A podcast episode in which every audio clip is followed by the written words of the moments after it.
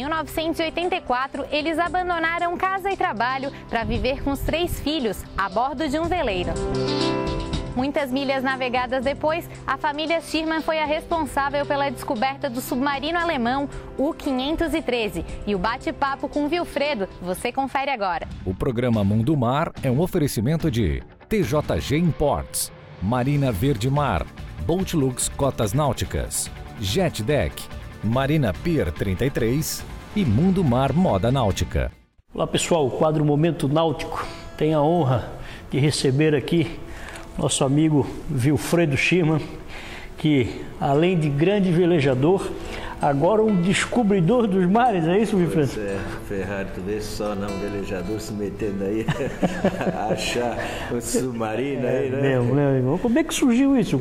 Onde chegou a esse ponto de, de descobrir os mares agora, o fundo dos mares? não, é, esses dias me perguntaram, mas pô, você é velejador e agora está descobrindo assim, porque eu não posso. Na realidade, surgiu numa regata que eu fiz de Vitória, lá em a Ilha da Trindade. Vitória, Ilha da Trindade, está mais ou menos 1.200 quilômetros. A Ilha Trindade é o pedaço do Brasil mais distante do litoral brasileiro. É, na verdade, um conjunto de ilhas que faz parte do estado do Espírito Santo, onde só a Marinha do Brasil tem direito de acesso. Eu participei dessa regata com o nosso barco. E tinha seis tripulantes e um tripulante aqui de Florianópolis, o Antônio Isadel. E ele é fotógrafo.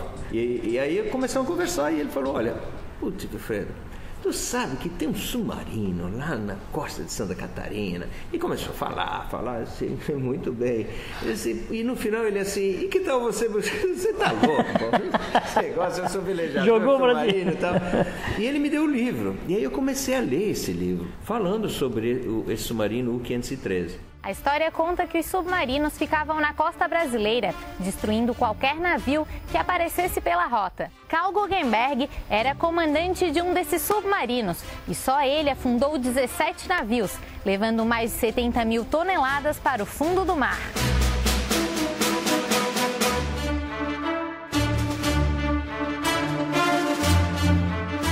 Comandante é um negócio impressionante, porque ele sobreviveu. É, foi um dos, dos sete sobreviventes, Sete né? sobreviventes, é. Sete anos antes da guerra ele viveu nos Estados Unidos, falava bem inglês e tal. Ele abateu o maior porta-aviões inglês, o Ark Royal. Não com esse submarino, mas com outro, com o U-81. E, e, e foi, ganhou a Cruz de Ferro de Hitler, aquele negócio todo. Bem, e ele e ele estava batendo um monte de, de- cinco navios aqui na costa brasileira, inclusive o Tutóia, lá na Ilha Comprida. O Tutóia é um, um navio brasileiro. Esses ataques estavam causando muito prejuízo aos Estados Unidos, que tinham matéria-prima e suprimentos em seus navios. Foi então que os Estados Unidos resolveu mandar aviões para abater esses submarinos. A minha esposa foi para os arquivos nacionais de Washington e nós conseguimos o- os planos de voo do avião americano que abateu e a história realmente, o que, que aconteceu? Esses aviões eh, americanos, eles estavam, eles estavam atacando mais no norte. E esses do- dois aviões vieram até o Rio e do Rio para cá, porque esse submarino estava vindo muito para o sul e estava batendo. E abateu um navio americano na frente aqui em Barra Velha. Conta também que eles estavam, na hora que foram abatidos, eles estavam tomando sol em cima do, do submarino, né? Então é, é fascinante e, e aí o que saíram esses dois hidroaviões do Rio com a missão secreta.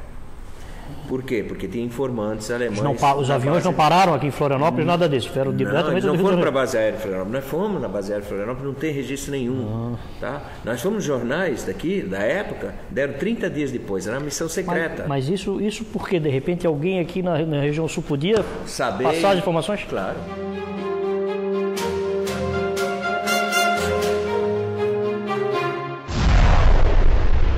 Eu entrevistei o único tripulante vivo dos 11 do avião americano. E aí, em dezembro, a filha dele, que é advogado, ligou: Olha, só queria dizer que meu pai morreu. Olha mas, mas eu quero dizer uma coisa para vocês: vocês não imaginam com o que vocês fizeram de felicidade num homem que nunca foi reconhecido e o Poxa, trabalho dele. legal. Né?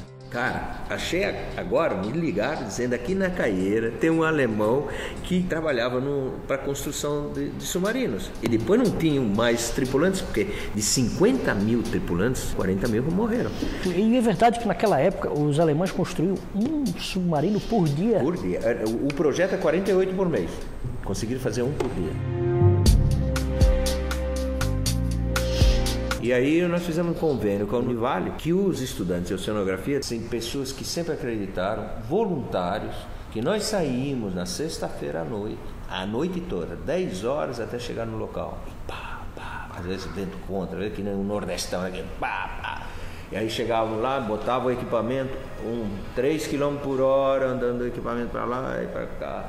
E aí não via mais terra, né? Sim. 85 quilômetros você não vê mais terra. Né? E aí foi a persistência. O total foram dois anos, mais cinco anos de, de, pesquisa. Em dois anos de no mar, são 18 operações que nós fizemos. Vocês ficaram 18 operações é, para achar? É, é para achar. Mas o que, eu, o que eu digo é histórico, porque nunca foi encontrado um submarino nessas condições de 135 metros, 85 quilômetros da costa, e num barco a vela normalmente é barco especializado. Sim. Se nós formos pagar para um navio desse para buscar uma coisa, é 30, 40 ou mais, até 50 mil por dia. Por dia. Por dia. Cedido por uma empresa americana, a família Sherman contou com magnetômetro de césio, que é um equipamento que mede o magnetismo de objetos no fundo do mar principalmente o chamado magnetômetro de Césio. O que, que, é isso? Você vai rebocando e ele detecta metal lá. E foi aí que encontraram, né? Foi. foi é, através desse aparelho de Nós estávamos assim, né? Tava, já era 11 e meia da noite para meia-noite e aquele e, e, o monitor aqui na frente, né? batendo e tal. Quando o Tadeu, o professor da Univale também disse nossa ah, Deus, velho. Tirei o negócio assim, deu um risco, né? Do oh. magnetismo. Aí voltamos, passamos por cima e vimos que ali tinha mais ou menos um magnetismo de uma peça entre 600 a 900 toneladas. E o submarino tinha 760. Hum. Então nós tivemos essa curva. Foi calculado tudo. Era cheio de laptop dentro do barco, aquele negócio todo, né? Bem, aí. Que horas nós... que era isso, Fred? A hora era, que... 11, era 23 e 30, era 11 e meia da noite. À noite ainda. À noite, à noite. Aí nós pegamos outro equipamento e aí escaneamos. O, o site escansionar é como exonografia que vê neném na uhum, barriga uhum, da mulher grávida, a mesma coisa. Então ele pegou e aí nós vimos o, o tubo lá, né? Interessante é, inteiro, né? Inteiraço, é, inteiraço. Aí nós já ligamos para cá, para Florianópolis, e não, nós precisamos de um equipamento com, com mais precisão. E aí ficamos. Eu fiquei em cima para tirar, entende? Pegar umas imagens legais. Fiquei oito horas na roda de leme oh. sem parar. e agora vai partir para a exploração do navio, é, né? Nós temos o seguinte, são, são custos, né? Agora, Sim. nós vamos fazer agora. Nós vamos com é chamado ROV, que é um robozinho, e ele vai lá e com uma câmera de alta definição e ele vai, vai filmar por fora para uhum. pegar, vamos dizer, as imagens, como o Titanic. Você lembra sim, Titanic? Sim, sim, sim. Que pega toda aquela imagem e tal. Depois, outro procedimento seria aí, quando vier a licença da Marinha, de você entrar com, com esse robozinho lá dentro. E aí, a terceira seriam dois tipos de mergulhos. Um mergulho técnico, são oito mergulhadores, entende? Quatro operações, eles ficam máximo de seis minutos lá embaixo, tá? Então uma operação de quatro horas, três horas, fica só seis minutos, para você ter uma ideia. A outra é uma operação chamada mergulho saturado, onde o pessoal entra num sino, uhum. bota a pressão igual que tem lá e ele desce lá e aí é a mesma coisa. Ele vai lá e pode ele ficar oito horas, dez horas, mas isso precisa de navio especializado. Tá? Isso custa muito caro. Sim. Né? Uns 500 a 800 mil, entende? Um, um custo desse. De repente as bombas começaram a cair. De acordo com os sobreviventes do submarino, isso é interessante, aquilo que você perguntou, né? Isso são dados dos sobreviventes, né? Wilfredo, esse teu amor pelo mar não acaba nunca mais, né? Acho que tua vida, a gente sabe a tua história, como começou, cada dia tu estás tu é velejador, agora tu está descobrindo navio. Esses passos aí para o mar e tu não deixou que a gente vê de, de, de bonito a, terra, Florianópolis. Eu nasci aqui, né? Sou manezinho e, e na realidade me criei, depois me, fui para Blumenau e voltei com 16 anos e fiquei aqui até sair para primeira volta ao mundo. Mas Florianópolis sempre me cativou, tem bons amigos. Se você me perguntar Se dá para levantar ele de lá e tirar? Dá, mas é uma operação, Uma muito operação cara. muito cara. É, uma operação de 5 a 10 milhões de dólares, isso aí, quem que vai bancar isso? É. Só se uma empresa quiser bancar uma coisa Uhum. dessa. né? Mas dá para fazer uma réplica, né? Ou de fibra, alguma coisa assim, não precisa ser do tamanho dele. Mas Sim. que o pessoal entra na proa e sai na popa. Possa também ter uma ideia de né, realmente do, que é. do, do que, que é, né? E está precisando aqui para Florianópolis alguma coisa desse tipo, né? ah, uma é coisa puxando mais para o mar, né? Isso. Pessoal, estamos aqui com o nosso amigo Wilfredo, que tem história. Se a gente ficar aqui, a gente vai, vai ter vários programas com ele. Amigo, obrigado. Agradeço muito a tua presença no nosso programa. E quando estiver explorando, vamos sentar e vamos Vamos conversar. conversar, né? E vou trazer a novidade para os teus ouvintes aí. Exatamente. Obrigado, amigo. Nada, Ferrari. Um abraço. Tudo de bom.